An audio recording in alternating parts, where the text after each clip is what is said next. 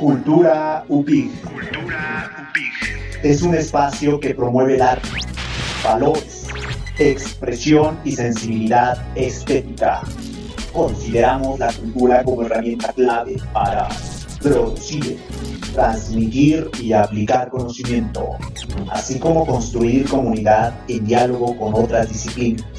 Suscríbete y sigue este y más contenidos que tenemos para ti. Somos Cultura UPIG.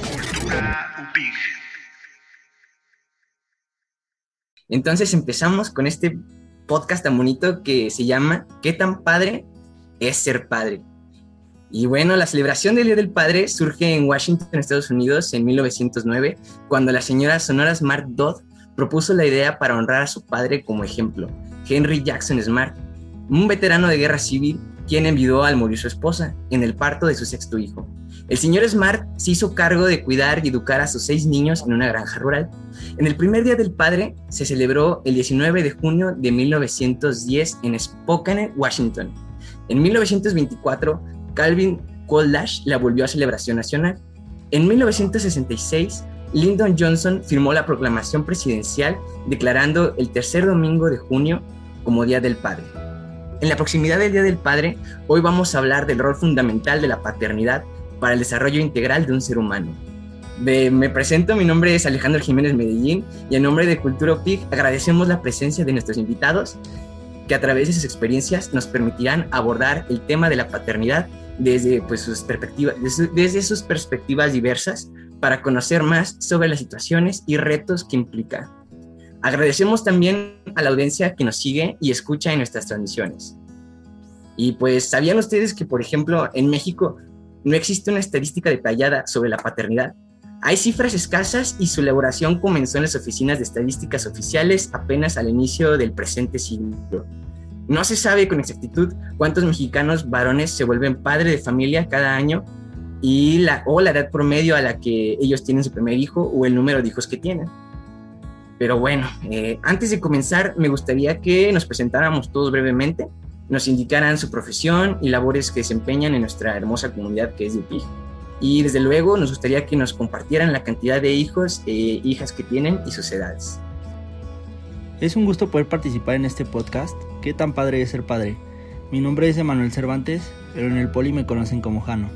Soy estudiante de Ingeniería Aeronáutica y soy papá de Ian Alexander. Hola, ¿qué tal? Muy buen día a toda la comunidad politécnica y a todos los eh, oyentes. Pues bueno, mi nombre es Osvaldo Israel Zúñiga Rodríguez, soy maestro aquí en UPIC del Instituto Politécnico Nacional. Estoy dentro del Departamento de Formación Básica Disciplinar en la Academia de Humanidades. Y pues bueno, yo tengo el placer de cuidar, proteger y educar a dos hijas. Mi primera hija tiene seis años, se llama Renata Charlize, y mi segunda hija se llama Romina Charlotte y tiene cinco años. Y junto con mi esposa Nailea eh, hacemos precisamente el cuidado compartido de estas dos criaturas. Bienvenidos y gracias por escucharnos. Hola, muy buenas tardes a, todos. Eh, profesor eh, Osvaldo, Fernando, Alejandro, muchas gracias por, esta invitación. Un, saludo a quien nos pueda escuchar y poder no sé si decir la palabra aprender, al menos compartir estas, estas experiencias de las que vamos a hablar. Pues mi nombre es César Asa González, eh, soy profesor del Departamento de Formación Integral e Institucional aquí en la UPI.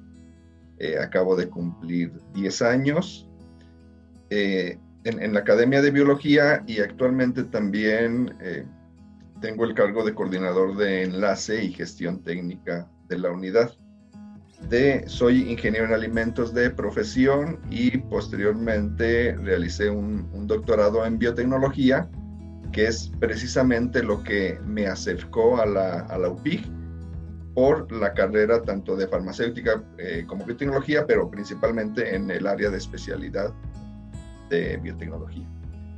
Eh, personalmente, pues eh, vivo en la, en la ciudad de Guanajuato, tengo una hija solamente, una hija de 16 años, se llama Mariana, y eh, también, igual como lo, comenta el profesor Osvaldo, pues comparto la, la responsabilidad y, la fortuna con, mi esposa de, poder vivir estas hermosas experiencias con ella. Este, bien, gracias. Eh, pues saludos a todos, yo soy Fernando López, yo soy, eh, me dedico al diseño gráfico, eh, soy tallerista, también soy docente de artes visuales, de creatividad, de cuestiones relacionadas a la comunicación gráfica y a la narrativa. Eh, soy instructor de yoga y estoy como apoyando, coordinando los talleres y la gestión cultural en UPIG. yo soy el orgulloso padre y confidente y cómplice de, de Roblox, de un excelente jovencito que se llama Joshua, quien tiene ya 13 años. Pues muchas gracias a cada uno de ustedes por compartir en este espacio y un saludo a todos sus niños, a todas sus confidentes, a todas sus esposas y pues les parece que empezamos. Pues bueno, escuchen muy bien. Datos del censo 2010 del INEGI reportan que 11.4 millones de hogares mexicanos, el padre está ausente en 4 de cada 10 hogares. Por otra parte, la ausencia del padre no solamente es física. Una encuesta del portal trabajando.com nos dice que el 53% de los mexicanos considera que su padre estuvo ausente en su niñez por motivos laborales.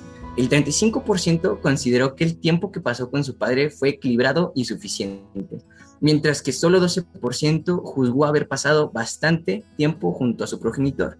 Ahora, la pregunta es para ustedes.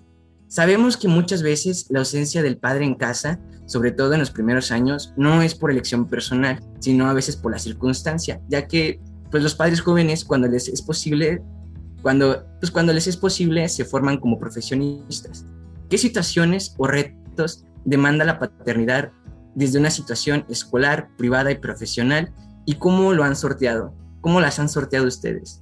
¿Has tenido que elegir entre ejercer de manera plena su paternidad y cumplir con sus obligaciones? Si es así, ¿podrían contarnos una experiencia? Bueno, pues realmente hay muchos mitos. Yo recuerdo cuando me decían que ser padre joven iba a ser complicado.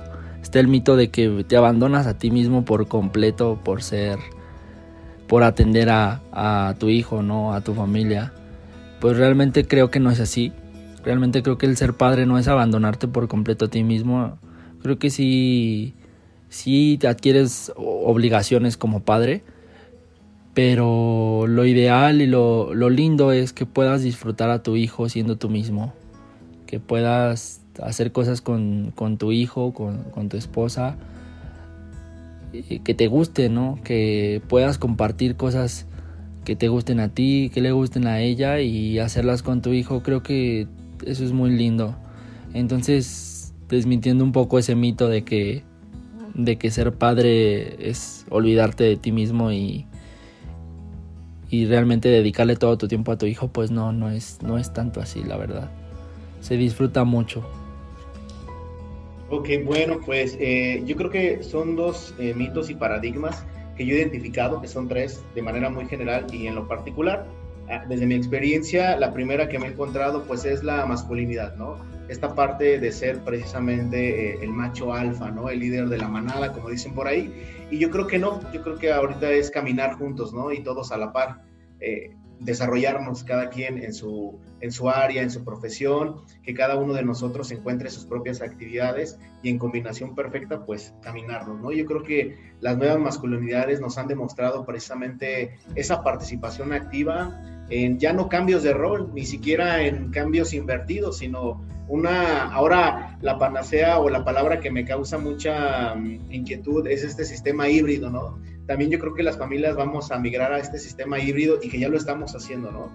Y después la figura o paradigma del hombre regaño-castigo, ¿no? Deja que llegue tu padre para que te castigue. A ver, tú dile, tú regáñala, ¿no? Y tú cuando haces una muestra que no es el regaño, simula todo y digo, oye, te estoy diciendo que la regañes cuando entiendes el problema y no, no ven esta figura, ¿no? De que la vas a castigar, de que va a ser el regañón, sino todo lo contrario, ¿no?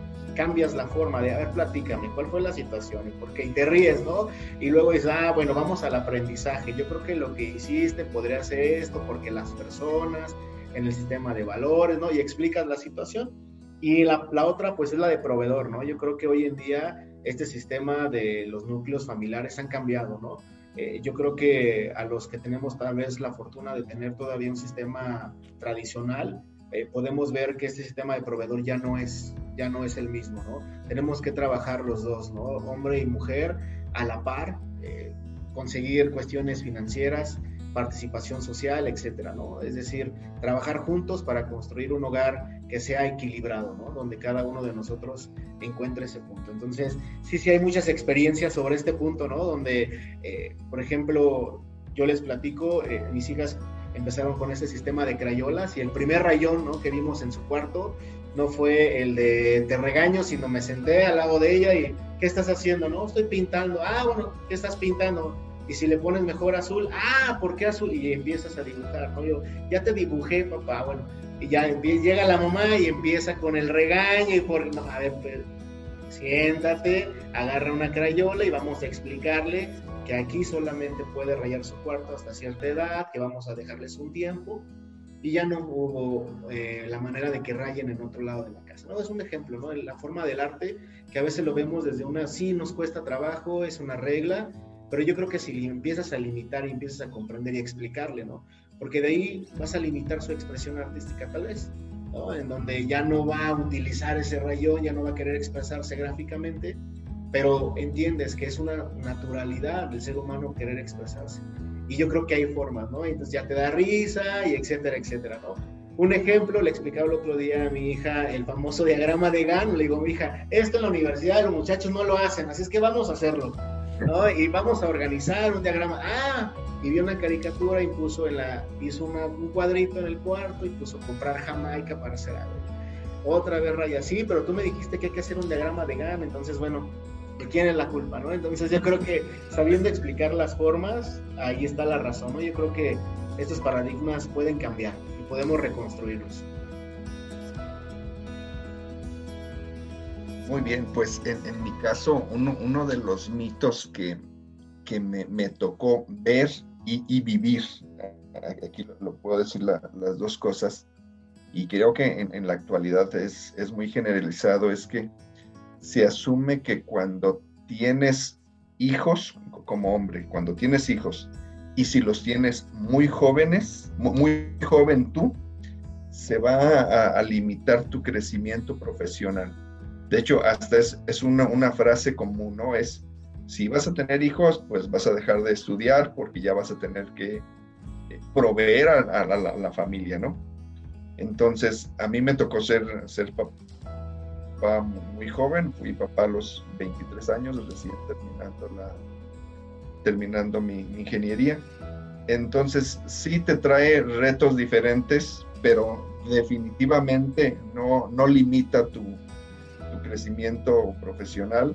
E incluso, bueno, aunque ahorita estamos con, con ver la paternidad, es aún más fuerte en la maternidad e, e, ese mito, ¿no? Si eres mamá, no, no vas a poder. No es cierto, a mí, a mí me tocó estar en, en exámenes en, en, exámenes ETS, Alejandro, con una, una mamá estudiante en la UPI, con, con, su bebé, dices, sí, seguramente los retos son diferentes, pero se, pueden solventar y te, deja otros beneficios, ¿no? Otras, otros aprendizajes, otras experiencias. Entonces, eso es algo que, a mí me parece que es algo que debería de, cambiar. Y que incluso cuando se da el caso de que al hijo está, eh, está una pareja, pues incluso ayuda mucho al equilibrar la paternidad porque si ambos trabajan, se, tiene que ejercer de una manera, de una manera diferente. Y el ejemplo en, automático se va dando sin que tengas que hacer mucho. Los hijos ven cómo se van distribuyendo eh, por sentido común todas las, tareas. Entonces, ese sería yo el mito que me tocó ver y que quiero desmentir, que no se puede obtener un, un crecimiento profesional pleno cuando eres papá o mamá y sobre todo cuando eres muy joven. Muy bien, gracias César. Este, bueno, en mi caso, no sé si llamarlo mito, pero justamente con este entorno de laboral complicado donde los dos tenemos que estar trabajando todo el tiempo. Em, a mí me tocó la situación de justamente tener un esquema de familia eh, separado, ¿no? Mi hijo vive con su mamá en otra ciudad y entonces e, ese también es como otro mito que tuve que romper, ¿no? El hecho de, de ver si realmente es posible generar una unión familiar a pesar de haber una distancia de por medio. Em, y esta situación de no tengo tiempo, ¿no? Para, para jugar, en mi caso creo que es como, como yo no lo veo entre semana, eh, yo acumulo todo el tiempo que, quizá debería de estar con él y el fin de semana que voy a verlo, eh, pues me la paso con él jugando, ¿no? Y entonces, este, a través del juego, desde, desde, pues desde que nació, he estado conviviendo con él los fines de semana y entonces hasta la fecha sigue siendo nuestro, nuestro día, ¿no? De, de, ya va a venir mi papá, nos vamos a juntar a jugar y dentro del juego eh, vamos aprendiendo, ¿no? Como decía Osvaldo, vamos metiendo ya las, eh, pues las dinámicas quizá docentes, ¿no? Que traemos también por experiencia. Y, a través del juego estamos aprendiendo y nos estamos conociendo y estamos conectando y estamos aprendiendo y es una, una relación este, mutua que se ha trabajado y obviamente también va de la mano con la relación con su mamá, ¿no? Porque sí nos queda muy claro que a pesar de la distancia y a pesar de de todas las adversidades, es, es clave estar bien con, con, la pareja para, para poder construir una familia en armonía, ¿no? Entonces, a pesar de que, de que sí, pues es un reto, eh, lo hemos superado y, este, y pues ahí vamos, ¿no? Este, disfrutando y creciendo en familia, a distancia, pero en armonía. Muchísimas gracias, Fernando me da, me da, me da mucha alegría escuchar, escuchar sus respuestas, sobre todo dejar de un lado la figura de las películas, ¿no? Del papá de los sesentas, que estabas tú jugando y llega el papá y, lo, y su única tarea era venir a disciplinarte, ¿no? O que no jugaba contigo. O este, o este mito que nos contaba César de, de ¿sabes qué? Soy, soy papá, soy mamá, se acabó mi vida. Eh, muchas gracias por, por desmitificar todo esto lo que nos están hablando. Me parece muy bonito y muy interesante. Y me gustaría continuar con la siguiente pregunta, que es para ustedes. Y dice, socialmente se ha colocado al hombre como proveedores económicos y se ha limitado su participación en los cuidados. Ahora que los ingresos en la mayoría de las familias son compartidos o que existen más papás solteros, ¿cómo se sienten de compartir también los cuidados? Bueno, cuando yo me enteré que iba a ser padre, los mitos sobre la pandemia parecían ser eso, solamente mitos. Pero pocos meses después, cuando llegaron las noticias a México de que venía para acá el virus, pues realmente a mí me beneficiaron mucho las clases en línea y la modalidad de tomar las clases en línea porque pues pude estar muy cerca de, de mi esposa durante todo el embarazo. Realmente eso me gustó mucho, poder estar cerca de, ella y disfrutar cada proceso del embarazo con ella. Y cuando llegó Ian, pues el reto se volvió más complicado, ¿no? Porque, pues como dicen, demanda, demanda más obligaciones, ¿no? Y pues como padre de familia tienes la obligación de, pues sí, de, traer el sustento a, tu casa. Y realmente sí ha habido veces que, que he tenido que elegir cumplir con mis obligaciones por estar, por, por no estar con mi familia, ¿no? Realmente el tiempo que estoy con mi familia en el día pues es poco, porque pues todo el día estoy trabajando y estudiando. Y en las noches es cuando puedo verlos y es el momento más feliz de todo mi día, cuando puedo ver a mi hijo, cuando puedo jugar unos momentos con él. Es complicado por esa parte, pero vale mucho la pena, vale toda la pena del mundo porque realmente cuando no eres padre o cuando no tienes esa sensación de que una persona muy especial, una personita muy especial depende de ti, no conoces también tus límites, ¿no? Y una vez que, eres padre, sacas la mejor versión de ti mismo. Eh, tus límites parecen ser que no existen, parece ser que no hay límites porque haces cosas por tu hijo y por amor a tu hijo y a tu familia que, que pensabas que no podías hacer en otros momentos, ¿no? Entonces creo que el ser padre lo podría describir como que es un gran reto, que vale toda la pena del mundo y que saca la mejor versión de ti mismo.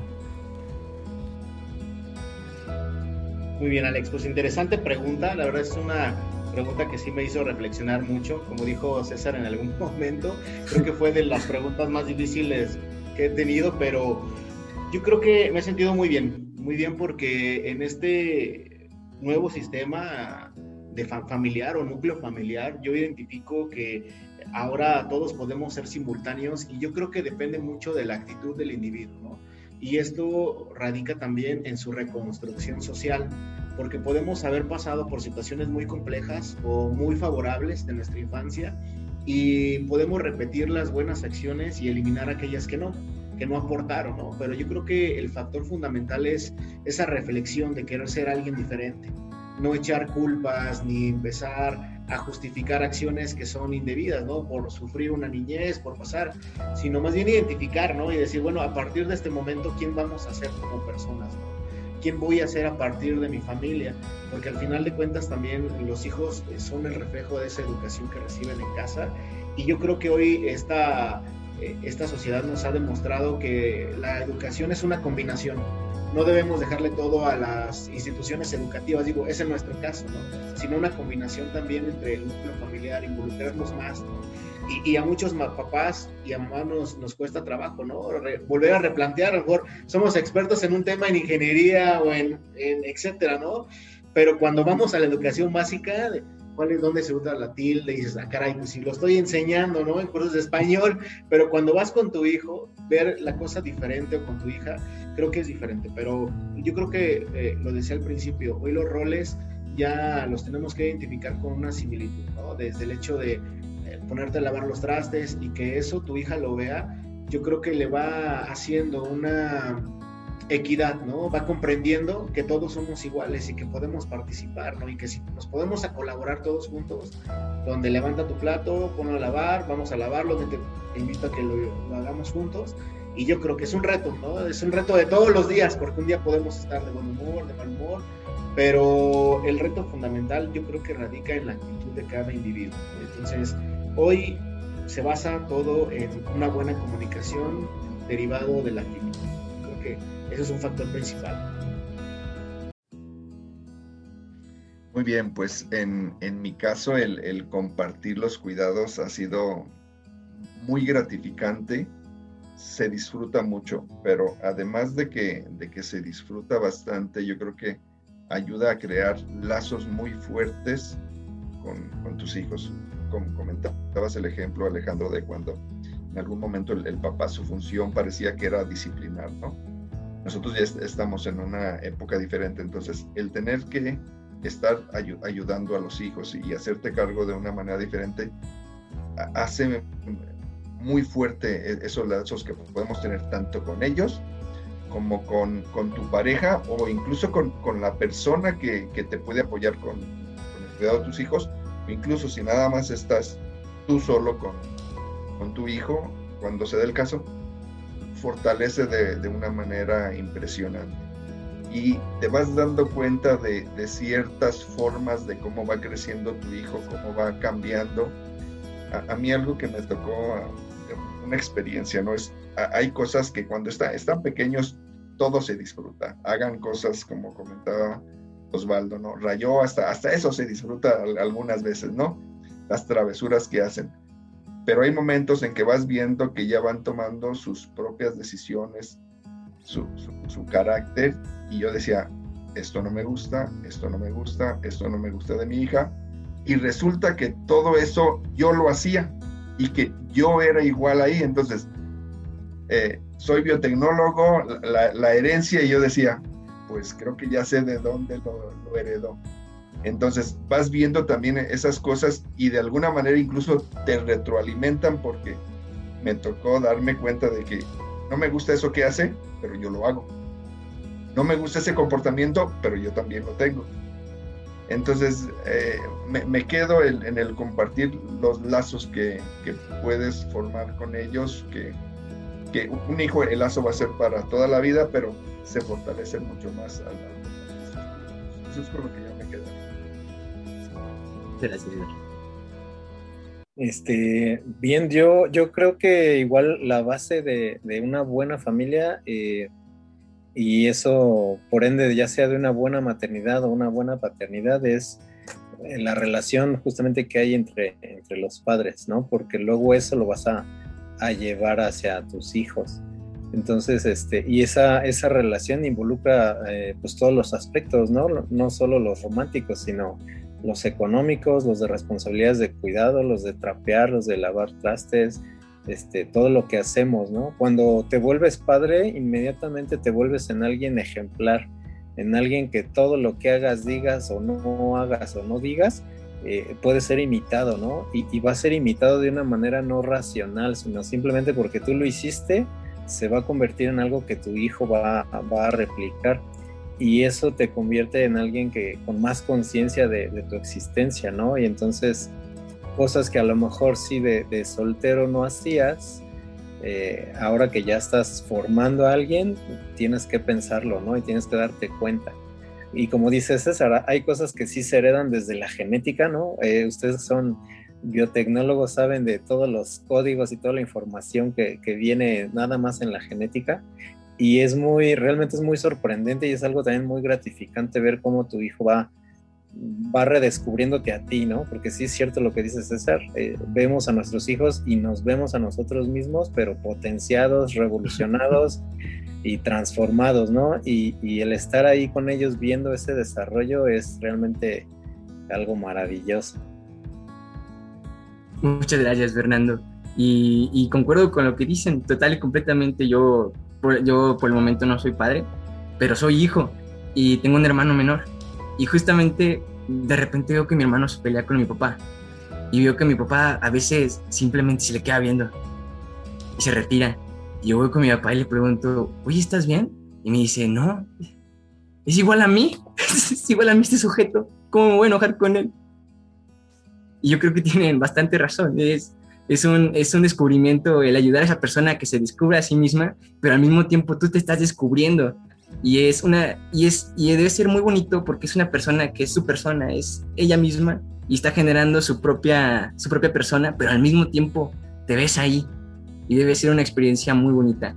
Y me gustaría continuar con la siguiente pregunta. Bueno, según la UNICEF, 190 países otorgan un periodo de paternidad para que el padre goce la llegada de su hijo. En México, en 2012, con las reformas de ley federal de trabajo, un padre puede gozar de 5 días de descanso pagados. Sin embargo, en otros países, este lapso es de 10 días en promedio. ¿Creen que la paternidad se reconoce como un derecho por igual que la maternidad, tanto en el campo legal, personal y laboral? Pues debería ser así. Me gustaría que fuese así, que, que realmente la, la paternidad se reconociera por igual que la maternidad. Pero pues realmente no lo es, ¿no? Mm, ni en lo laboral, ni en lo personal, ni en lo legal. O sea, creo que todavía hay muchas desigualdades. Este, algunas más a favor para la madre, algunas más a favor para el padre. Pero realmente todavía falta mucho camino para por recorrer para que se vea como un mismo derecho, para que se vea como, como por igual, por así decirlo. Claro que hay cosas que no pueden cambiar, hay cosas que son naturales, por así decirlo, pero no por eso significa que estén bien o mal. Creo que en cada familia se debe de fomentar la equidad en cuanto a todo, o sea, desde empezar a fomentar a nuestros hijos la equidad de género, fomentamos que en un futuro ellos y que nuestras propias siguientes generaciones que tengamos vayan avanzando en ese tema. Pues tendría que ser un proceso, es un, es un proceso que ya se ha venido desarrollando con estas nuevas ideologías este, a favor de, de la equidad de género, ¿no? Porque esto viene desde ese tema la verdad es que sí hay muchas cosas por mejorar. El hecho de que, como lo comentaba hace unos momentos, eh, se deje de ver al padre como simplemente el motor económico de la familia y a la madre como la, de las obligaciones y las labores del hogar, ¿no? Este, creo que cuando empecemos a entender que, que las obligaciones, tanto los derechos como las obligaciones de ambos padres sean iguales, que se tengan que compartir, que no sea más para uno que para otro, que no sea más pesado una índole para una para el papá que para la mamá o viceversa. Cuando empecemos a entender eso y cuando las familias se empiecen a estructurar y organizar de acuerdo a estas nuevas ideologías de equidad, entonces podremos ir avanzando sobre el camino para, para mejorar sobre todo la humanidad, para mejorar todos estos aspectos de humanidad que, que, tienen, que tienen que ir mejorando en nuestra cultura mexicana. Muy bien, Alex. Pues bueno, yo creo que aquí hay un abismo de entendimiento y de comprensión, ¿no? En este sistema de igualdad precisamente, en donde tenemos que eliminar muchísimos paradigmas, ¿no? Y yo creo que la reconstrucción radica precisamente en analizar esta parte de la legalidad, ¿no? De las normas y reglamentos que nos rigen nuestro trabajo. Y yo creo que nos falta mucho camino. Yo creo que eh, el reconocimiento del padre ha sido paulatino, creo que ha sido lento, pero el camino yo creo que ya lo estamos, ya lo estamos redescubriendo, ¿no? Estamos viendo precisamente o descubriendo esos puntos ciegos que nos han acompañado durante todo el tiempo. Y pues bueno, yo creo que en esto radica precisamente en nosotros, ¿no? En, empezar a cultivar y empezar a promover este sistema de igualdad y empezar a crear programas y proyectos donde se verifique y se compruebe, ¿no? Que es necesario nuestra participación, nuestra colaboración, ¿no? Inclusive hasta los permisos. Eh, si te digas, acabas de mencionar algo muy importante sobre la Ley Federal del Trabajo, y, y, yo creo que ese es en el primer nacimiento de cada hijo. Hoy también algunas empresas han comprendido este sistema y dan algunos incentivos, bonos o días para participar, pero yo creo que el área de oportunidad de las industrias también es tomar esa participación. Eh, si recordamos las cuatro hélices de la transformación social, pues tiene que estar involucrado la academia, la sociedad, el gobierno y las empresas. Entonces yo creo que también podemos empezar a fomentar y también eh, a todos los chicos que nos están escuchando y chicas que van a ser líderes, coordinadores, jefes o bien creadores de sus propios proyectos y, propios empresarios, ¿no? que vayan con este paradigma y construcción de motivar a sus trabajadores. Yo creo que es un, un factor muy, muy motivante el que eh, desarrolles algún tipo de programa en el cual inclusive hasta compruebes, ¿no? Que has estado con tus hijos, que has colaborado eh, y que no tengas que estar justificando y decir, bueno, aquí está, mira, tengo, eh, tengo que ir con mi hijo porque se enfermó, se cayó. Ah, bueno, pero tráeme la radiografía, ¿no? Entonces, híjole, es un tema complicado, ¿no? Pero yo creo que se puede, se puede ir haciendo poco a poco, ¿no? A lo mejor es un avance significativo, como decimos, son otros, son otros tiempos y ustedes, los jóvenes, son los que nos van a ayudar a, a reconstruir, ¿no? Entonces yo creo que eh, falta mucho camino y lo estamos construyendo, creo que estamos quitando piedritas sobre el asfalto. Muchas gracias, Osvaldo, muchas gracias por tu respuesta. Muy bien, pues coincido totalmente con, con Osvaldo, ¿no? Yo creo que sí, todavía hay mucho que, avanzar en el, en el, camino laboral legal, ¿no? Y pues nos toca a nosotros vivirlo. Yo al ver cómo, cómo funciona actualmente, parece como que el sistema se hizo para lo que platicábamos hace unos momentos, donde el papá es el, el proveedor y, y, la mamá es quien debe estar al cuidado de los hijos, como que esa fue la base del sistema que existe y, va habiendo algunas, algunas modificaciones, ¿no? Por ejemplo, ahorita antes de, iniciar, platicamos con mi esposa lo de cómo son los permisos cuando nace un hijo, ¿no? Una mujer tiene cierta cantidad de días de incapacidad, mientras que el hombre, si mal no recuerdo, para nosotros en el IPN, no sé si son 10 días hábiles, algo así, son muy poquitos. Sin embargo, la, mujer necesita, es, necesita el, apoyo adicional. Es porque normalmente ah, se queda con la mamá, se queda con una hermana, quien, quien está apoyando. Sin embargo, si ese permiso fuera equivalente para papá y mamá, pues se podrían este, ejercer de una mejor manera la paternidad, pero además de ejercerla en ese sentido es, es una necesidad es una necesidad poder estar ahí porque se necesitan los, cuidados de, de, la mamá después, de, después del parto, como, como haya sido, y los cuidados del bebé. Entonces, sí, todavía nos hace falta mucho. Por lo que vamos viendo, se va a ir adaptando poco a poco. Esperemos que no sea tan poco a poco que se den pasos grandes, pero sí, sí nos hace falta. Incluso es, me ha tocado, aquí, lo, cuento como una experiencia, ¿no? Con algunos amigos que han, que han pasado por un divorcio y, comentan que por default en, un divorcio, la, mayor, la mayoría de los casos, en el divorcio se asume como el padre al proveedor. Entonces ahí también e, eso sigue, sigue faltando un poco para llegar a este equilibrio que, comentabas en la pregunta. Pero podemos ir, nosotros avanzando independientemente, como sea lo, legal, pues tenemos cosas que podemos poner de nuestra parte para por lo menos lo que está en nuestras manos, por, ejemplo, lo que sucede dentro de casa, como comentaba tanto Osvaldo y Fernando, lo que podemos hacer en casa, lo que podemos ayudar, que no sea como algo que nos dicte a alguien, sino nosotros lo, lo, podemos hacer y nosotros podemos equilibrar Muchas gracias, César. Sí, este, yo creo que, que, sí, sí se ha avanzado, pero, pero falta todavía. Eh, creo que también está no sé si es porque nosotros no, ahora sigue por nuestra cuestión biológica, no amamantamos a nuestros hijos, se asume que nuestros hijos necesitan menos de nosotros y, se piensa que los hijos dependen más biológicamente de la mamá que del papá y que entonces esa separación eh, eh, pues está normal, ¿no? Y está bien.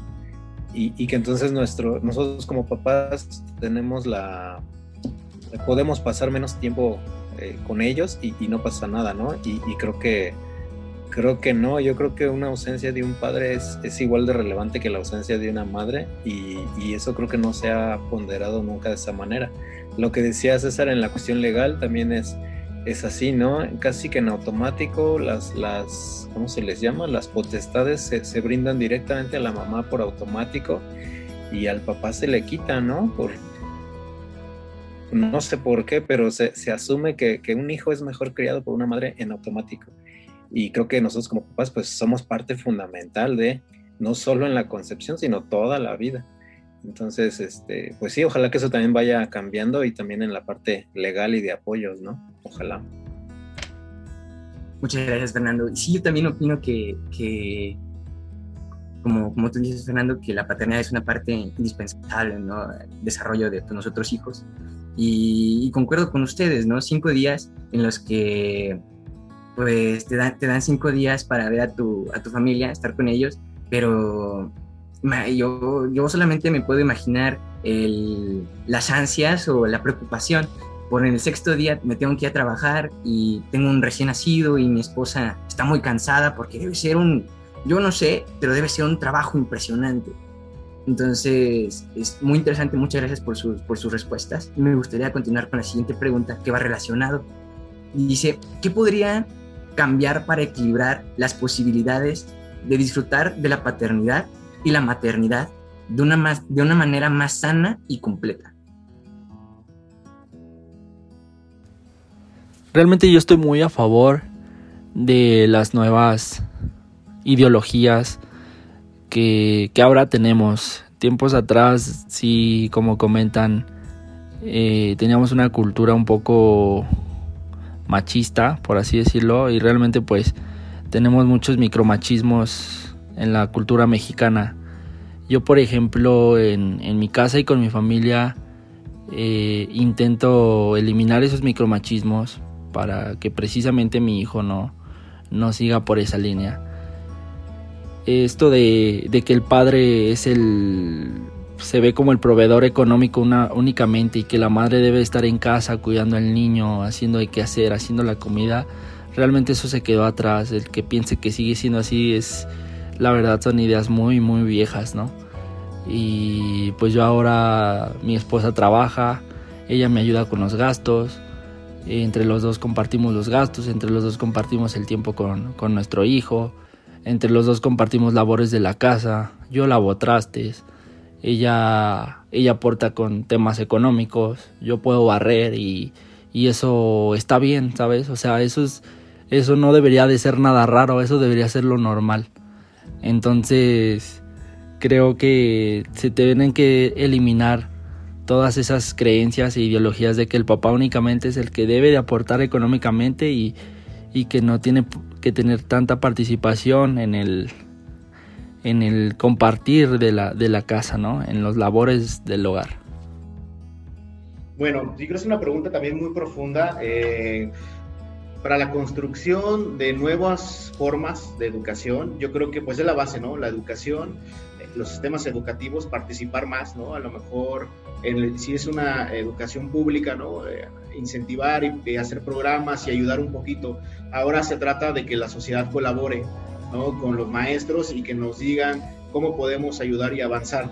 Y yo creo que también es un poquito de lo que hablaba hace rato Fernando, ¿no? Eh, la parte de que al final de cuentas tenemos esos seguidores que son inmediatos, ¿no? Que son nuestros hijos, somos esas figuras que ellos eh, muestran hacia la vida de lo que debería de ser. Entonces yo creo que debe haber un equilibrio entre las palabras y las acciones.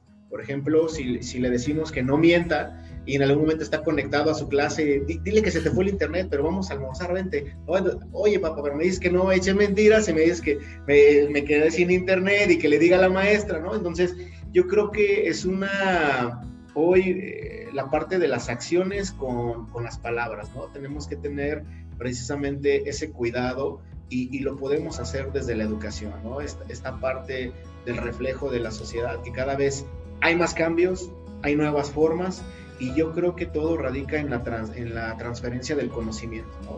Y que también lo decía en un principio César. Yo creo que tenemos que aprender mucho de nuestros hijos porque ven la vida de una manera natural y cuando vas creciendo vas teniendo tantos em, paradigmas o digamos limitantes que no te dejan disfrutar de la vida, ¿no? Como disfrutar de, la lluvia, el hecho de no te mojes, no te enlodes porque voy a tener que lavar y eso implica un problema y a veces disfrutar esa lluvia y decir, bueno, ya me mojé, lo voy a disfrutar, ¿te vas a enfermar? Sí, pues es parte del ciclo, ¿no? Pero yo creo que es eso lo principal, yo creo que ahí radicaría o radica la solución de muchos problemas que tenemos hoy en día en, en esta similitud o igualdad entre lo que uno dice y hace.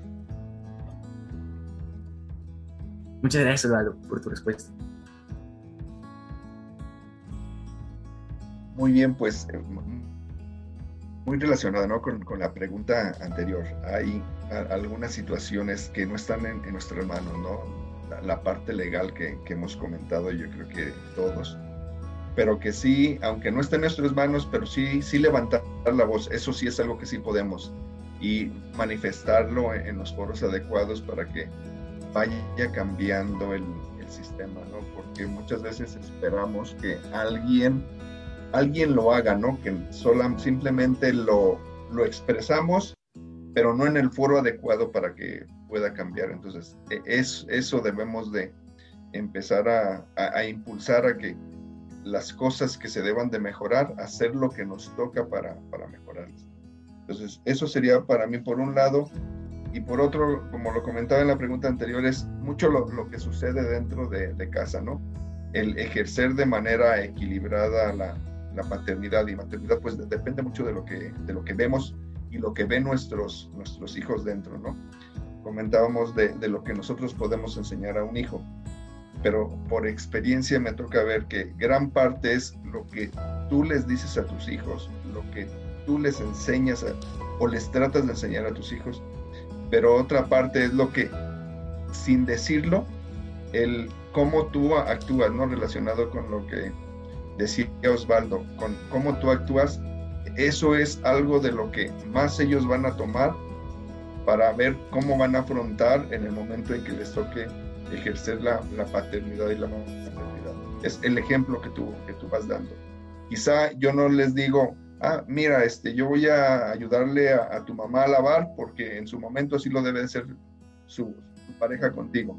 Pero si mi hija ve que yo le ayudo a, su mamá en ese sentido, que yo me encargo de ciertas cosas de la casa, pues sin decírselo, ella lo va a entender que así debe de funcionar.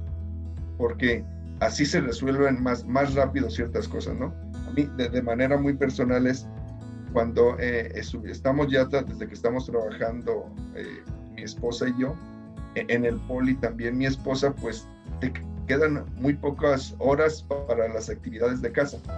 Pero te das cuenta que aunque para ambos es más cómodo decir, no voy a barrer hoy, no voy a lavar los trastes, y si algún día se le carga todo a una de las personas, pues te queda menos tiempo para, para ocio, así, así lo voy a decir, ¿no?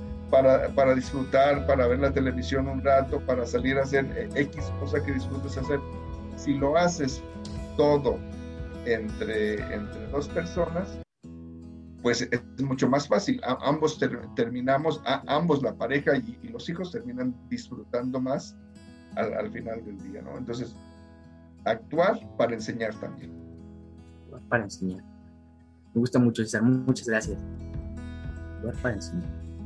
Eh, yo desde mi perspectiva, no sé si a lo mejor me voy a poner muy eh, utópico, pero creo que también esto, eso justo que estamos hablando de, los cambios de paradigmas, eh, tienen también esa problemática, ¿no? Antes, cuando el papá a lo mejor era la figura proveedora, eh, había un esquema también de trabajo que le permitían que el papá fuera proveedor. Y ahora justo el esquema social y económico hace que, o sea, no es como que por gusto que los dos tengan que trabajar, es una cuestión de que ya los esquemas económicos no, no alcanzan.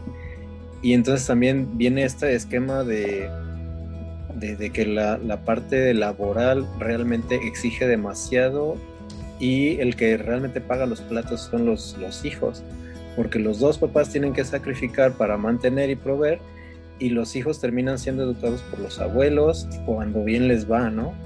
Cuando no, quién sabe, o sea, se quedan solos o en la calle o lo que sea. Y creo que si vemos la, la sociedad en general, creo que no sería tan raro que encontráramos consecuencias de eso ahí, ¿no? Que los hijos realmente están siendo educados por las tabletas, por el internet o por, por los abuelos que ya están cansados, que no dan seguimiento, porque los papás tienen que estar en el ambiente laboral profesional. Entonces, yo creo que, no sé si sea un sueño, pues, pero pensar que realmente las empresas y las instituciones también consideraron el tiempo familiar como un tiempo que permite una mejor calidad de vida y por lo tanto un mejor aprovechamiento profesional, creo que sería útil, pero no sé si estoy soñando, quién sabe.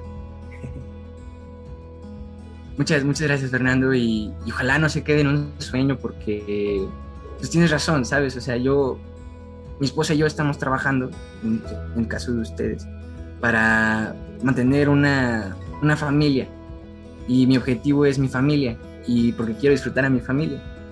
Y la verdad es que conviene, ¿sabes? A la, empresa o a la institución de, oye, yo hago esto por mi familia y sí, y sí yo tengo, y sí es mi objetivo de vida ser un buen profesionista, pero mi familia me importa y que mi familia esté bien y que yo pueda disfrutar de mi familia es evidentemente pues muy bonito e importante y ojalá y ojalá no se quede en un sueño y ojalá no sea una utopía. Y pues continuemos con la siguiente pregunta. Y dice que el investigador Mario Vargas Urias nos dice que las nuevas masculinidades buscan cuestionar las formas de sentir, pensar y actuar que son propias de los varones y que han sido impuestas desde afuera a través de construcciones sociales. Y mi pregunta para ustedes es, evidentemente nuestros padres tuvieron una formación distinta a la nuestra y ellos nos formaron acorde a lo que ellos aprendieron. ¿Cómo consideras que fue tu formación de niño y en caso de haber vivido gestos machistas convencionalizados, ¿cómo, cómo fue la toma de conciencia, cómo fue la toma de conciencia de estas actitudes que ahora son mucho más observadas? Sí, realmente son temas muy nuevos y creo que pues no nuestros padres no tuvieron la culpa de cómo fueron educados. Creo que todo esto viene Mm, de lo que van aprendiendo, ¿no? Pero yo creo que generación a generación cada vez se va se van fomentando más estas estos derechos y estas ideologías de equidad y precisamente creo yo que mi formación como niño ya fue mucho menos machista que la que le tocó a mi papá, ¿no? Y seguramente a mi hijo va a ser todavía menos que la que le tocó a mí. Y ese es el camino que se debe de seguir, ¿no? Que poco a poco se vayan eliminando estas, estas ideologías, esta, esta cultura del machismo en México y eso va a mejorar mucho, mucho la paternidad, el cómo, cómo podríamos vivir la paternidad, estar más cerca de nuestros hijos, eh, aportar más con las labores de la casa eh, y todas estas cosas que van a beneficiar, estoy seguro, a, nuestra cultura.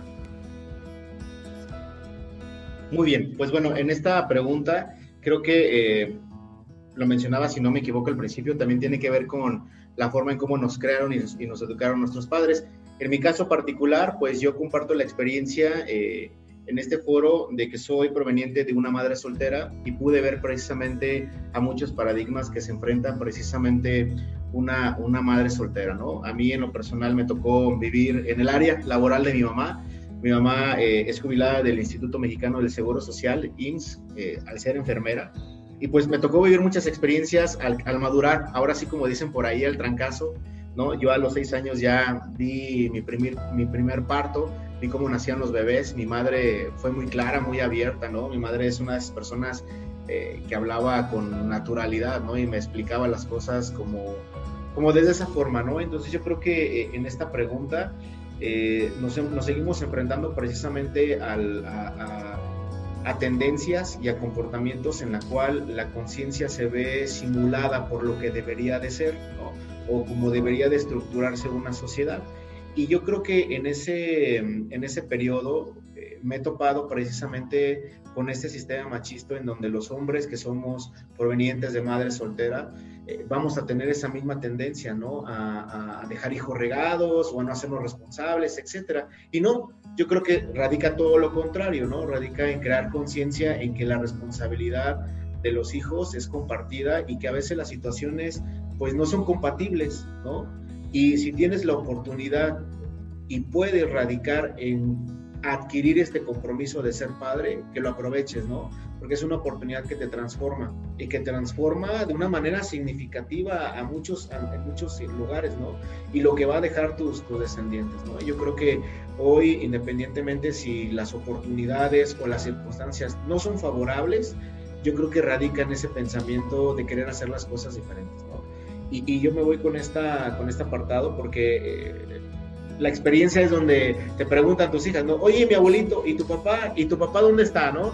Y le explicas, ¿no? De manera natural, ah, mira, la situación en este caso no fue favorable, no hubo responsabilidad por parte del padre y simplemente no convivió, ¿no? Entonces empiezan las preguntas, ¿no? Que para muchos padres a lo mejor pueden ser incómodas, pero yo creo que esa incomodidad también radica en una reflexión y en una responsabilidad, ¿no? En explicarle, decir, bueno, sí, mira, yo creo que hoy eh, precisamente eh, tú tienes la oportunidad de convivir conmigo y, yo te voy a educar y vamos a ir de la mano y etcétera, etcétera. ¿no? Y, yo creo, y ahí es donde cambia precisamente el chip de entender ciertos comportamientos machistas. ¿no? Muy bien, pues aquí vamos a, variar mucho, ¿no? Es dependiendo las experiencias este, que le ha tocado vivir a cada quien. Por ejemplo, les comparto que yo crecí en una, en una comunidad rural cercana a Irapuato, entonces e, el ambiente es machista, yo, yo sí lo, lo, catalogaría, ¿no? Machista, pero no en un sentido, no, no malo, porque no vamos a decir, algunas veces eso es el machismo, incluso hasta, hasta maltrato y estas cosas, no, no, no en ese sentido. Simplemente al machismo en el sentido de el hombre es el proveedor y la mujer es quien se encarga de los hijos. En, mi caso, fuimos siete hijos. Entonces, si hablamos de, responsabilidad, pues no sé a, mi papá qué tanto le, hubiera alcanzado para alcanzar a, ayudar en las actividades de la casa. Aquí es, yo digo, tenía que ser proveedor y tenía que ser un muy buen proveedor porque no había opción para la cantidad de, hijos que, que fuimos, ¿no? Y pues mi mamá, aunque no trabajaba, algo de lo que se ha dicho, no, no, trabajaba con, un pago externo. Sin embargo, el, ejercer la maternidad pues es un trabajo, creo yo, en algunas ocasiones hasta más duro que, el estar trabajando para, para ser Entonces, sí me tocó vivir ciertas este, actitudes por ejemplo, es a, mis hermanas, ellas fue a quien se les enseñó, a quienes debían de, limpiar la casa, a quienes debían de, limpiar la ropa, toda esa parte. Entonces, por eso yo lo comento que a mí sí me tocó e, en ese sentido machista. Sin embargo, entonces, yo como fui adquiriendo o, cambiando e, ese chip, yo lo diría, fue mi preparación académica, donde me tocó este, salir desde la secundaria fuera de, de la comunidad donde, donde crecí. Y es la forma en que, en que lo vas adquiriendo.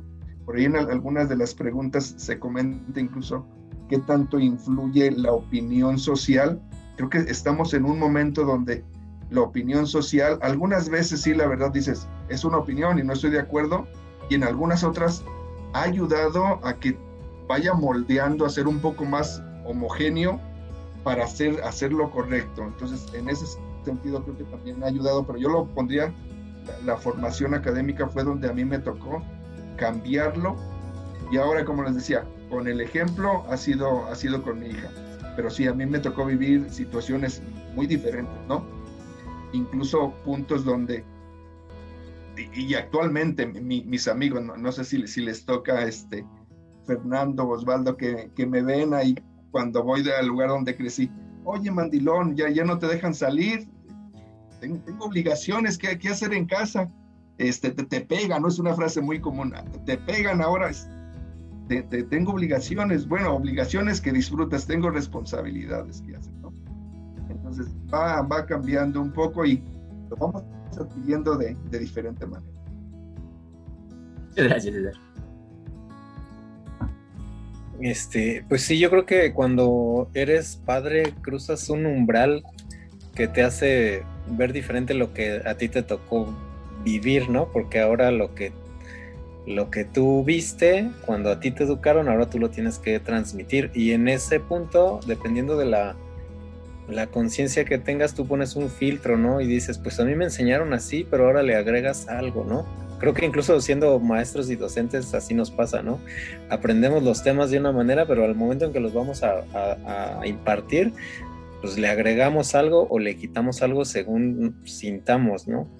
Y acá digo, no, la docencia pues sí tiene mucho que ver con la, con la paternidad en el sentido de que transmites enseñanzas y, y conocimiento, pero acá lo ves eh, de manera vivencial, ¿no? O sea, ves inmediatamente cómo reacciona tu hijo al tema, al tono, a la forma, a, lo que a lo que haces, ¿no? Y, tú te acuerdas y dices, pues a, mí, si a mí me enseñaron, este, no sé, a mí me decían, este, pues que no llorara, ¿no? Que me aguantara, que, que si lloraba, pues igual, este, era débil.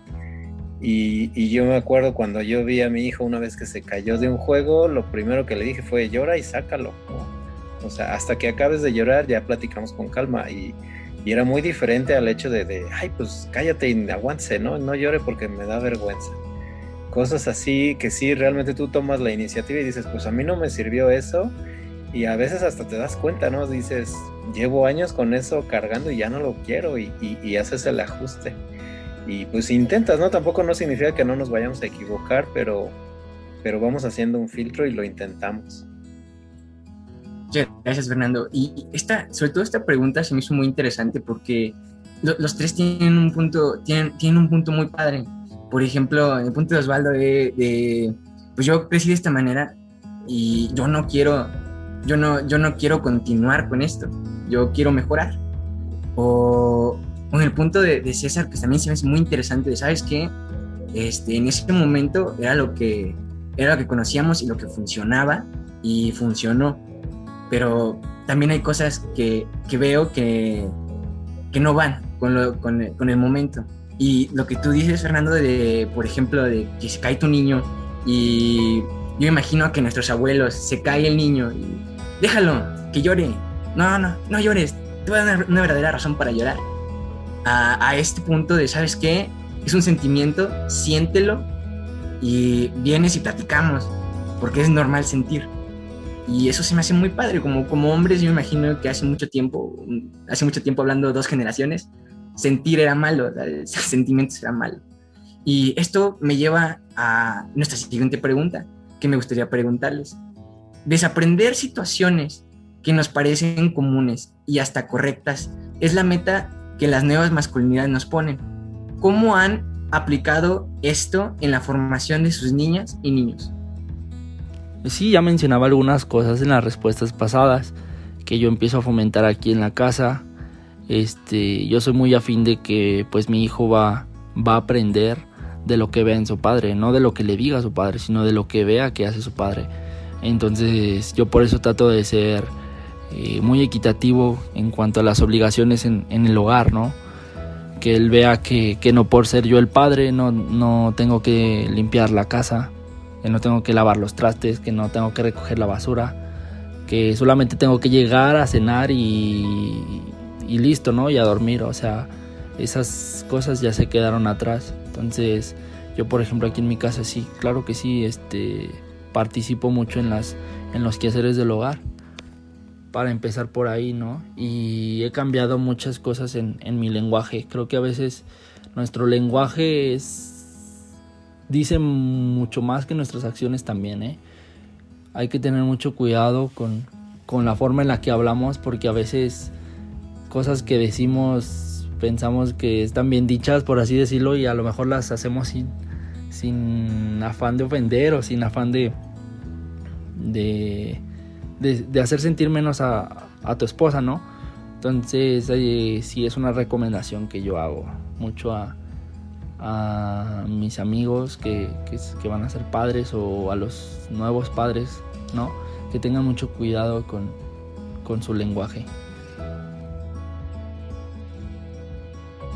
Muy bien, pues yo creo que es un, es un factor muy importante eh, y yo creo que todo radica en la naturalidad, ¿no? La naturalidad de entender las cosas y las situaciones. A mí me pasa, en la, lo voy a platicar a lo mejor desde una experiencia, eh, el hecho de aprender a peinar, ¿no? Yo jamás me peino, digo, casi no tengo cabello, pero en la vida nunca había peinado a nadie y ahora que tengo la oportunidad de hacer dos coletas, ¿no? Entras el reto de hacer un chongo, ¿no? Y, y, cuando tu hija te elige mejor a ti para que la peines en lugar de su mamá, rompes el esquema, ¿no? Y, y, luego cuando te inventas el chongo del helicóptero y haces una actividad donde se divierte, ¿no? La agarras la coleta y que de vueltas, vueltas, vueltas y ya lo amarras y ahí queda la bola, esa bola, que les queda a las mujeres atrás muy bonita, yo la hago porque den vueltas y vueltas y giran y se divierten, ¿no? Y, y, luego cámbialas, ¿no? Y, aquí está la ropa y eso es lo que se van a poner. Y la ven vestidas tu esposa y se espanta y grita y dice que, caja, fuerte son. Porque no combina. Digo, los hombres, a lo mejor aquí entra el paradigma de que los hombres no sabemos combinar, ¿no? Y que si vestimos a las niñas, vamos a hacer como que, ah, eso es lo que se le ve bonito y eso es lo que le queda, ¿no? Y vemos precisamente este, este entorno, ¿no? De, yo creo que lo podemos hacer desde una franqueza, una naturalidad, ser honestos, ¿no? Decir, bueno, es lo que yo vi que le quedaba bonito y eso se le queda. No, ah, bueno, a ver, dime cómo podemos hacerlo, ¿no? ¿Cómo podemos vestirla bien? A ver, dime qué colores combinan con qué. Entonces vas aprendiendo, ¿no? Y yo creo que en esta pregunta es mostrar hechos y realidades, ¿no? Yo creo que entender desde esta profundidad de, entenderlo y decir, bueno, ya participamos todos, ya estamos en este barco, vamos a seguir, vamos a darle. Y, yo creo que me ha pasado con esas experiencias. La verdad es que nunca me imaginé eh, hacer una coleta, ¿no? Y ponérmelas. Luego salgo a la tienda y me llevo las, las pulseritas estas de los chongos y digo, se me quedan viendo y, ah, no pasa nada, o sea, dime si soy o no soy, no pasa nada, tengo hijas, ¿no? O sea, creo que lo ves con, con esa naturalidad y la gente de repente le cuesta mucho trabajo, ¿no? Pero cuando luego ya verán y dicen, ah, trae, trae las, las eh, fíjate, no sé ni cómo se llaman, las coletitas estas, bueno, las chongas o diademas, que las traes en la mano, ya ven que ven, traen y dicen, ah, bueno, es porque se la va a poner, ¿no? Entonces, ese es mi factor, ¿no? Yo creo que es lo que puedo aportar con esta pregunta. Muchas gracias, Osvaldo. Muy bien, ahí Osvaldo, te, comparto que yo, con mi hija, mi forma más fácil de, peinar, una de las que más le gustaba era la que hice del, del helicóptero, ¿no? Arriba todo. sí. Pero la, elegante para que nunca fallara era la coleta de lado, porque si no, ah, quedó chueca, se ve más acá. No. La de lado, esa nunca está chueca, entonces esa fue la, de todo el kinder, para que, para que fuera la, la fácil. Fíjense que eh, en ese sentido de lo que hablas, Alejandro, de las masculinidades, yo creo que a mí algo que me ayudó mucho en ese sentido es que haya sido una hija. No, no sé la, la, verdad, no, no, no, como dicen, el, hubiera no existe, pero si hubiera tenido un hijo, quizá no tendría yo la visión que tengo ahora en, en ese sentido de, de el cómo es la paternidad, cómo, cómo compartir ciertas, ciertas cosas en casa. Entonces, a mí me ayudó eso mucho y algunas cosas las vas aprendiendo, ¿no? Porque las ves, las lees, te las dicen. Pero yo creo que la verdad, ya cuando tienes hijos, muchas cosas son el simple y puro sentido común de, de lo que debes ir haciendo, el cómo deben ir, ir funcionando las cosas, ¿no? Porque es, ¿en, ¿en qué momento cambiamos? Pues en el momento que a mí me toca decirle a mi hija, ah, este, las cosas deben de, funcionar así. E, es, es, lo, es lo normal para cualquier hombre, para cualquier mujer. Entonces yo, yo me voy por, ahí, ¿no? Es como decían, a, nadie, por más que sé que hay hasta cursos para ser papá, para ser mamá, para llevarte bien como pareja, pero yo me voy con el, con el sentido común de, de la convivencia, de lo que podemos y, y, debemos hacer, y en ese sentido se va haciendo relativamente sí. Eso es lo que, lo que quisiera aportar en, esta pregunta. Muchas gracias, César. Muchas gracias. Este, en mi caso, yo también voy más o menos, creo que comparto ambas opiniones, tanto de Osvaldo como de, de César, ¿no? El, el, yo le pondría este rollo de no tener caretas o no de, de, no hacer como disfraces, ¿no? De jugar a yo soy el papá de alguna manera, ¿no? Sino simplemente el aceptarme yo y, y ser yo y, en un entorno familiar creo que es, es, lo principal, ¿no? Convertir el hogar en ese, en ese espacio donde realmente eres tú y eres aceptado con todas tus locuras, con todos tus defectos y con todas tus carencias. Eh, porque creo que sí había a lo mejor antes esa, esos otros esquemas, ¿no? De, del machismo y de todo, pero que son finalmente mm, pues apariencias o disfraces emocionales que se cargaban. Y el punto es, es eso, ¿no? Un proceso de autoconocimiento. Creo que el ser padre te da eso a través de tu hijo. O sea, sabes que tienes que ser más tú porque quieres que él sea más él, ¿no? Entonces, y, en familia creo que eso es lo que ocurre. A veces no es fácil, creo que también toma tiempo, no sé si tome cursos, pero sí toma una sensibilidad y una disposición de, de cambio y de ajuste, de aprendizaje y de transformación, como dice Osvaldo. Entonces, en ese punto, yo creo que sí, entre más honestos seamos con nosotros mismos, eh, le vamos a enseñar a él o a nuestros hijos a ser honestos y creo que eso les va a dar claridad, ¿no? Muchas, muchas gracias, Fernando. Me gustó esa parte que dijiste de la, la, parte de ser tú para que tu hijo aprenda a ser el mismo, ¿no? O tu hija aprenda a ser ella misma. Y esa parte de, estoy jugando con mi niña o mi niño y si mi niña me quiere peinar, pues voy a ir peinado. me estoy divirtiendo. Es, una convivencia con ella. Lo que piensen afuera es un problema de ellos y eso está muy chido. Y algo que no se daba con, la, con, la, con, la, con el machismo de antes, ¿no? O tal vez de ahora, que seguimos viviendo. Y me gustaría seguir con la siguiente pregunta, que también va muy relacionado.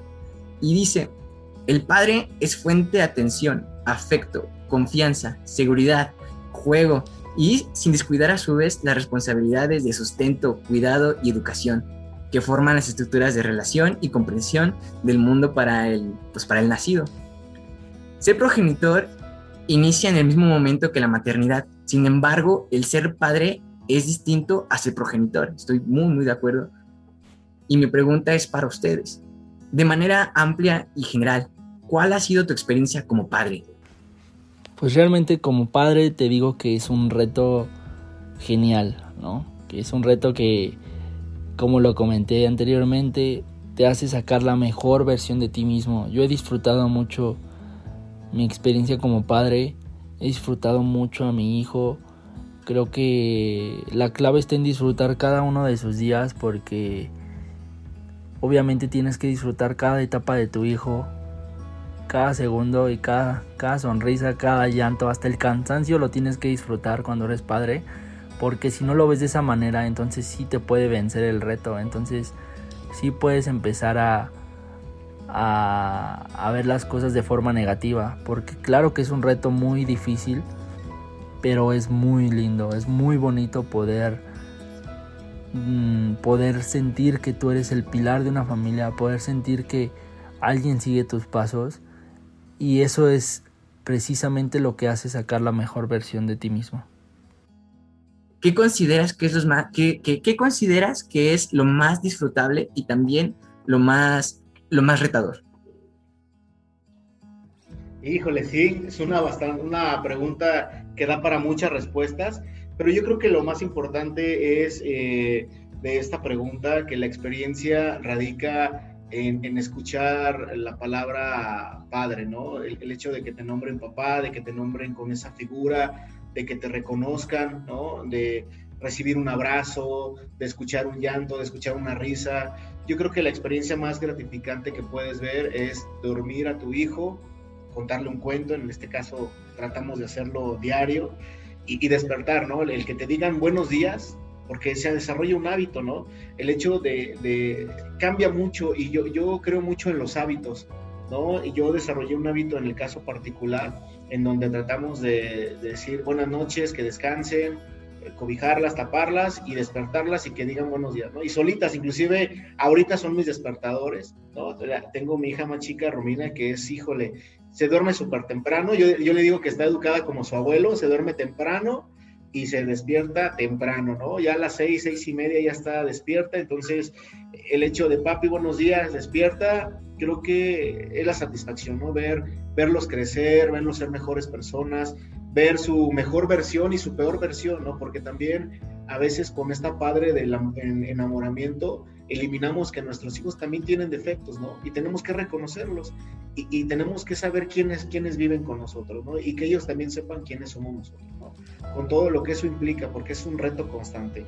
Y yo creo que lo maravilloso de este proceso de ser padre es que aprendemos todos los días, ¿no? Que nunca dejamos de aprender, que es un trabajo de 24 horas, los 365 días y sin paga, porque la paga viene de una manera muy, muy espiritual, muy profunda y yo creo que cada ser o cada padre puede encontrar su propia espiritualidad, ¿no? Y hay padres que inclusive a lo mejor no pueden decir un te quiero, un te amo, pero a lo mejor están ahí, están presentes, te acompañan, pero tal vez su propio paradigma, su forma de ser, a lo mejor no, no, no les permite, porque así son, ¿no? Y, yo creo que hoy tenemos que entender que también la paternidad puede ser de diferentes formas. Y yo también aplaudo mucho la experiencia de, de visto parejas que tal vez se divorcien, vuelven a ser otro núcleo, pero siguen siendo o formar parte de, esas nuevas construcciones sociales o nuevos núcleos familiares. ¿no? Yo creo que el hecho de estar ahí, el hecho de estar presente, el hecho de escuchar, yo creo que hoy eh, esta pandemia nos ha ayudado mucho a escuchar, ¿no? a escuchar y ser escuchado y participar. ¿no? Y pues es mi experiencia, la verdad es lo más hermoso del mundo. Nunca lo había planeado, la verdad es que yo eh, soy muy en pro del medio ambiente y, creo que somos muchos ya en el planeta, pero creo que con la fortuna que, nos permitieron ser padres, pues esperemos que a través de nuestros hijos construyamos mejores, mejores cosas para la sociedad. Eso sería lo que, lo que yo pudiera expresar de esta pregunta. Muchas gracias, Osvaldo. Muchas gracias. Muy bien, Alejandro. En, en ese sentido, eh, yo creo que lo, lo disfrutable desde mi punto de vista ha sido el ver cómo mi, hija aprende a hacer cosas por sí sola. Es, una satisfacción, e, es un gran orgullo ver desde que empiezan a poder caminar, desde que pudo tomar la mamila por, por sí misma, cuando pueden caminar, cuando, no sé, cuando aprendió a andar en, bicicleta. Y, y, ahorita justamente que, que, que se la pregunta me, me acordaba de, en algunas de esas veces es tanta la satisfacción cuando me tocó ver que mi hija podía hacer algo por sí sola, que no sé si yo llegaba a sentir más satisfacción de la que ella misma sentía. Les pongo dos, este, dos casos específicos. Cuando ella aprendió a nadar, es este, yo, yo, yo, no sé nadar medio que sé donde no está profundo, donde sé que me puedo parar sin, sin problema, ¿no? Entonces eh, intento ayudar a mi hija y en, una tarde aprende, aprende a nadar. Entonces e, eso es algo muy emocionante. Digo, no sé si yo me emocioné más que ella, cuando aprendió a andar en bicicleta, que justamente algo de lo que ella recordaba, y, hace unos días lo, lo, recordábamos ambos, es de que ella su recuerdo era que la regañé y la regañé y la regañé mucho durante intentar aprender en bicicleta, pero también lo hizo en una tarde y eso no lo recordaba.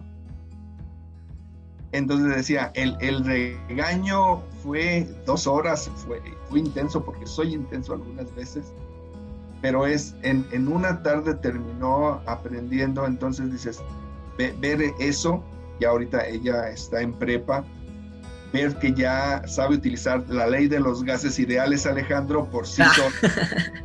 O sea, ves cómo va a ir avanzando, ¿no? Este, eh, espero que me, me, toque ver cómo ahora ella tiene, cómo tiene hijos en, en algún momento. Entonces, para mí esa sería mi, mi, gran satisfacción a disfrutar. Y mis retos es que soy muy poco paciente. Entonces, e, e, ella lo sabe y ahí es donde se, complica la situación algunas veces y algo es, conforme va creciendo, digo, ella tiene 16 años, van, los hijos van tomando su, su propio criterio, sus propias decisiones, y eso ha sido algún momento donde dices, ya haya algún choque en, en el buen sentido, ¿no? Porque ha llegado el punto en el que yo la quiero con argumentos convencer de algo y ella usa argumentos que alguna vez yo le enseñé a ella. Entonces, pero e, eso, es parte de, no es parte del crecimiento. Cuando están muy, muy pequeños es lo que el papá, la mamá les dicen, no lo cuestionan, lo hacen, quizás en el berrinche, pero se entiende como que lo que dice el papá o la mamá, eso es y no hay otra forma, eso es lo correcto. Pero llega una edad en que ya se, ya se cuestiona y con cierta razón, porque algunas veces como papá ya queremos ejercer este, cierta presión para controlar, si es que lo podemos llamar de esa manera, pero ya es donde eh, ellos empiezan a defender ahora su, postura. Entonces, e, eso ha sido lo difícil y tenemos un carácter muy similar con mi hija, entonces es, de repente salen chispas en, ese punto. Pero eh, agradezco yo que ella, que ella sea de esa manera porque algunas veces me toca ver personas que viven momentos difíciles porque les cuesta ser, eh, ser ellos mismos, así como lo comentaba Fernando, ¿no?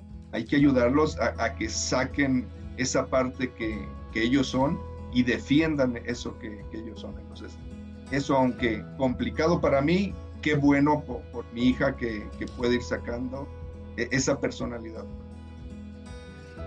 Muchas, muchas gracias, César. Muchas gracias. Sí, de, de, hecho, este, yo creo que es como un, como un sabor doble, porque creo que el mismo, lo que vendría siendo el mayor gozo, también a veces se puede convertir en el mayor dolor, ¿no? Porque lo que queremos es que nuestros hijos sean independientes y en el momento en que ellos son independientes, pues te dicen adiós a ti y, y duele. Pero sí es un gran logro, yo creo que eso es lo que, al menos también desde mi perspectiva, yo quiero eso, ¿no? Que yo sea independiente en todo, ¿no? Mentalmente, emocionalmente, físicamente, económicamente, profesionalmente. Y entre menos me necesite a mí, mejor papá creo que fui, ¿no? Entonces, eh, sí es raro porque es realmente soltarlo y dejarlo volar, pero eso es lo que, lo que más quiero y pues para eso intento también yo, este, pues ayudarle. Y a veces hemos, eh, solo he platicado con su mamá, es siempre también tenemos este impulso, eh, bueno, a mí me pasa de, quererle dar lo mejor que pueda, ¿no? Y, y, a veces también eso no es lo mejor, ¿no? A veces es, déjalo que él le batalle un poquito, déjalo que él, este, que no tenga todo, trata de, a veces nos tenemos que contener, ¿no? Llega el día de su cumpleaños, llega el día de Reyes y queremos, este, no sé, de, de todos los regalos, ¿no? Darle lo más que se puede y y tenemos también que contenernos, ¿no? Porque también eso es enseñanza. Muchas, muchas gracias, Fernando. Hasta este momento me han, me han encantado las, las, las, respuestas.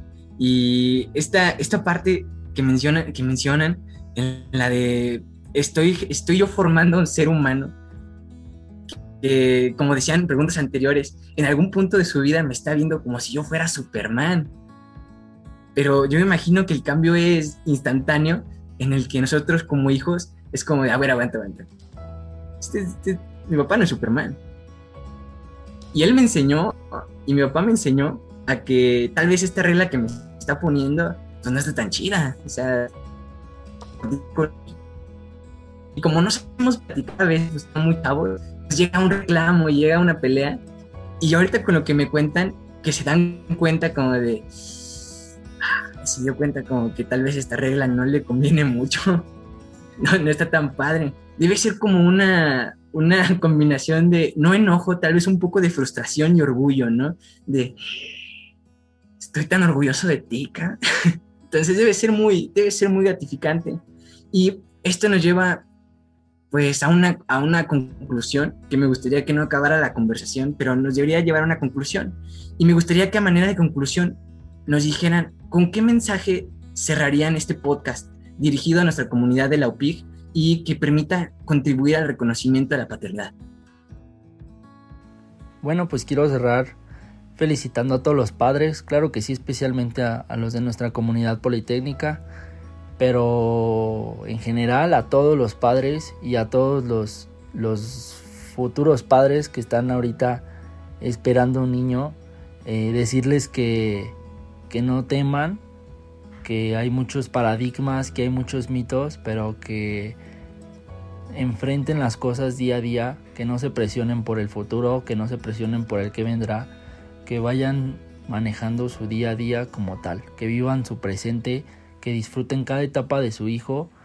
Y pues nada, muchísimas felicidades y agradecer por, por permitirme ser parte de este podcast. Y, y nada, pues felicitarlos, muchísimas gracias. Muy bien, pues yo creo que eh, al compartir con mis compañeros, con César, con Fernando y contigo, Alex, hemos aprendido el día de hoy eh, a ver de diferentes perspectivas de diferentes puntos de vista y de diferentes formas de estructura familiar. Eh, yo creo que hoy radica todo en la en verificar los valores que tenemos, ¿no? Siempre en, esos valores que decimos que son antiguitos o a la antigua o de viejas generaciones, yo creo que también tienen una razón de ser, que en algún momento a lo mejor fueron mal utilizados, ¿no? Pero yo creo que todo radica en los valores del individuo, en que también te hagas una perspectiva y un aprendizaje, ¿no? En donde valores también la situación de cada uno de los que te rodean. Eh, también yo creo que eh, falta esta empatía, ¿no? Yo creo es generar empatía con los demás, eh, ver su situación y también eh, un equilibrio perfecto entre la educación. Yo creo que tenemos que tener la libertad de poder elegir la educación con un sistema de valores, con un acompañamiento, yo creo que también es valorizar lo que hacen nuestros padres por nosotros, hallarle la justificación del por qué, ¿no? Ver un, proceso mucho más reflexivo, no solamente actuar eh, a la defensiva o por intereses o porque otras personas tienen un núcleo familiar diferente y ellos les permiten ciertas circunstancias que parecieran ser adecuadas. Yo creo que habrá que tener un punto de disrupción, ¿no? En que nos ayuden a construir. Por ahí hay una filosofía que en algún momento leí y me quedó marcada, que habla eh, de la fe y la ciencia, ¿no? Yo creo que todo radica en un equilibrio perfecto entre la fe y la ciencia, ¿no?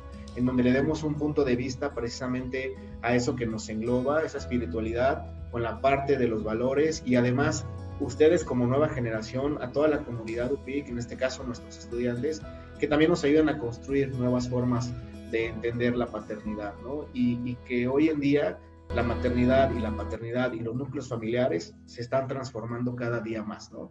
Yo creo que tenemos que ser incluyentes, oyentes y sobre todo buenas personas, ¿no? Ese es mi, mi mensaje para la comunidad. La verdad, estos espacios son geniales.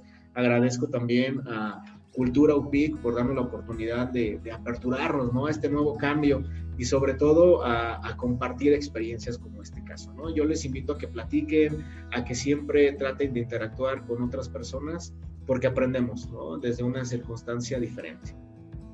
Gracias. Muchas gracias. Muy bien, pues yo, yo quiero iniciar por, por el agradecimiento, ¿no? Es muy bueno compartir aquí con Alejandro, Osvaldo, Fernando, fíjense con, con estas preguntas que estuvimos viendo la verdad, algunas yo no me había puesto a, analizar eh, eh, esto de, la paternidad, de estas experiencias que vivimos. y, me doy cuenta de que aunque vemos que provenimos de, estructuras familiares diferentes y que también podemos tener estructuras eh, familiares diferentes actualmente, pues yo, veo que sucede algo, podría ser la, homología con, los acentos en México, ¿no? Eh, tenemos esa grandiosa cultura en, México que nos permite tener muchos acentos en, diferentes regiones del país, pero si nos damos cuenta, no, no sé, tomando en, cuenta la UPIC, que, es esta, esta, pequeña comunidad, tenemos personas de, muchas partes, incluso de, de otros países, ¿no? pero vamos viendo que después de cierto tiempo el, los acentos se van homogenizando, después dices, oye, pues como que sí tiene un acento distinto, pero ya no lo identificas de, de dónde es. Entonces, me parece que como sociedad, en este sentido de la paternidad, e, espero, espero que vayamos también en ese sentido homogenizando un poco, porque lo que comentaba hace rato, el, sentido común nos debe de guiar hacia lo que es correcto, hacia lo que no es correcto, de que muchas veces decimos, e, ¿esto dónde se debe de aprender? Ah, esto se aprende en la escuela, esto se aprende en, la familia, quizás hasta alguna religión, pero yo me quedaría con, como lo he repetido, el sentido común. Creo que a estas alturas de, de la civilización en, la que estamos, es muy fácil decir, o identificar qué debemos y qué no, qué no debemos, qué no debemos hacer. Entonces, como mensaje yo daría es, ser padre es la mejor experiencia que se puede tener en la vida. Y sea de hijo o hija, el e, ejercer esa paternidad es, ha, sido una muy buena experiencia. le diría a todos los jóvenes, tengan hijos, nos ayuda a ver cosas que de otra manera serían imposibles de ver y nos ayuda a ser mejores personas. Muchas gracias, César. Muchas gracias. Bien, desde, desde mi perspectiva, yo creo que sí, también, también coincido con lo que dice Osvaldo, con lo que dice César.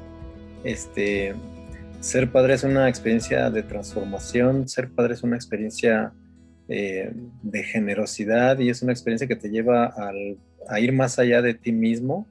Yo creo que, ser padre es la, el camino natural a la trascendencia, ¿no? Porque realmente dejas ya de pensar en ti, en tus acciones como algo individual y, y más bien es algo que va a trascender incluso pues nuestros tiempos, ¿no? Yo creo que todos como padres queremos que nuestros hijos sean este, también trascendentes, entonces es algo que todo nuestro esfuerzo va más allá de lo que nosotros podamos eh, disfrutar, ¿no? Eh, y creo que siendo maestros, ser padre automáticamente nos convierte en maestros y, queremos dejar ese legado. Creo que todo lo que hacemos al momento, no, no nada más de formar alumnos, sino al momento de formar una familia, es porque estamos formando sociedad, estamos formando este, seres para que, para que vivan, para que crezcan, para que trasciendan también ellos, ¿no? Y la base es, como dice Osvaldo, son los valores, la educación, el carácter, la disciplina, pues todo lo que también compartimos, ¿no? Acá en, la, en, el, en el campus. Entonces, este, creo que esa es la palabra. Yo también invito a todos a que trasciendan a través de la paternidad.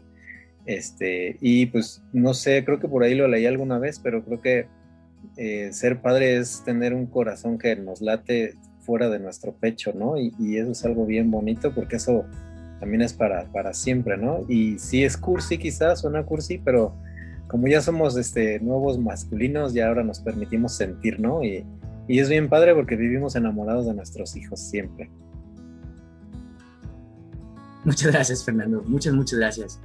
Y pues yo quería, yo quería comentar, ¿no? Eh, una de las, una de las grandes filosofías que dejó pues, Sócrates ah, fue una frase y simplemente es conócete a ti mismo. Y es muy importante y es muy fuerte. Y yo creo que en este, en este podcast, en esta, en, este, en esta discusión, en este compartir ideas, yo creo que esta parte de, ¿sabes qué? Yo me tuve que, yo me, me conocí a mí mismo conociendo y ayudando a otra persona que se conozca a sí misma y me conocí a mí mismo dejando que me hicieran coletitas, haciendo coletitas, tal vez discutiendo, este, tal vez enamorándome, dándome cuenta que esa persona, estoy enamorada de ella pero es un humano y a veces, y a veces tiene errores, ¿no? Y yo personalmente, yo soy hijo de, gracias yo soy hijo y gracias a Dios soy alumno de ustedes. Y me da mucha alegría y es muy refrescante ver que, pues, a veces no vemos ni siquiera a nuestros profesores como personas. Y yo creo que este podcast es muy, muy bonito porque nos permite verlos a ustedes, pues, como padres, como hijos, como compañeros. Y pues no me, queda, no me queda nada más que agradecerles a ustedes y a nuestro público que nos observa. Y por mi parte, pues no me resta no me resta más que agradecerles a cada uno de ustedes por hacer este pues, su espacio para compartir sus experiencias con nuestra comunidad politécnica. Esperamos que nuestra audiencia haya encontrado en esta charla un punto de partida para repensar la paternidad mexicana y valorarla aún más por todo lo que representa fue, fue una plática preciosa. yo también soy muy romántico, estuvo, pero muy bonito, muy cómodo y se los agradezco a ustedes. Y de igual manera, no desaprovecho la oportunidad para felicitar, pero sobre todo reconocer a todos los papás politécnicos que día con día dan lo mejor de sí mismo y esperamos algún día también sus hijos. Caminen por la senda politécnica poniendo la técnica al servicio de la patria. Y también a todos aquellos papás que ya partieron una felicitación hasta el cielo. Puta, qué bonito. Y pues muchísimas gracias y buen día y vuelo. Vuelo. Bueno, muchas gracias a todos. Un gusto. Muchísimas gracias, qué, qué, bonita conversación, honestamente. Y yo ya sé que yo, yo, la neta soy un hijo y un alumno rebelde. O sea, sí, ya, ya me conocí a mí mismo y sí, no, no les quiero pedir una disculpa, pero sí un agradecimiento por, por pues entenderme, ¿no? Entendernos a nosotros los alumnos de, pues bueno, ¿sabes qué? Este, son personas, vienen de sus entornos, no, no sabemos cómo vengan, pero eh, les agradezco esa parte humana de recibirnos y decir, pues mira viejo, este, tú tomaste este camino, yo te voy a ayudar en lo que pueda a que sigas en tu camino, pero pues hasta el final del día, pues es tu, tu convicción, ¿no? Hacer las cosas como quieres es de, de sí, esa, esa, esa parte del, yo le digo mandamientos politécnicos, creo que es de Canato, esa parte de hacer las cosas por convicción y no por circunstancia, es, es algo muy, muy fuerte para mí. Y sobre todo yo pienso que en esa parte la paternidad es muy importante. Yo soy tu papá porque quiero, pues es tu papá porque quiero y porque te quiero ver triunfar. Yo soy tu maestro más allá porque me paguen y más allá porque es mi trabajo, yo soy tu maestro porque creo que tú puedes ayudar a esta sociedad a que sea mejor. Y si yo te ayudo, tú me ayudas de alguna manera. Y eso tal vez no es romántico, yo creo que es muy, muy bonito, ¿no? Y pues agradezco por sus roles como padres y, como maestros. Muchas gracias, señores. Muchas gracias, también, Alex. Gracias, César. Gracias, Osvaldo. Un placer, Osvaldo, Fernando, Alejandro, haber compartido y, e incluso conocernos, conocernos un, poco más, ¿no? entre nosotros. Como decía Alejandro, nos conocemos muchas veces en, la parte laboral, pero hay veces muy poco, sobre todo con los que son fuera de nuestro departamento, ¿no? Nos, toca coincidir en, pocas ocasiones. un placer haber compartido todo esto con ustedes. Gracias. Muchas gracias.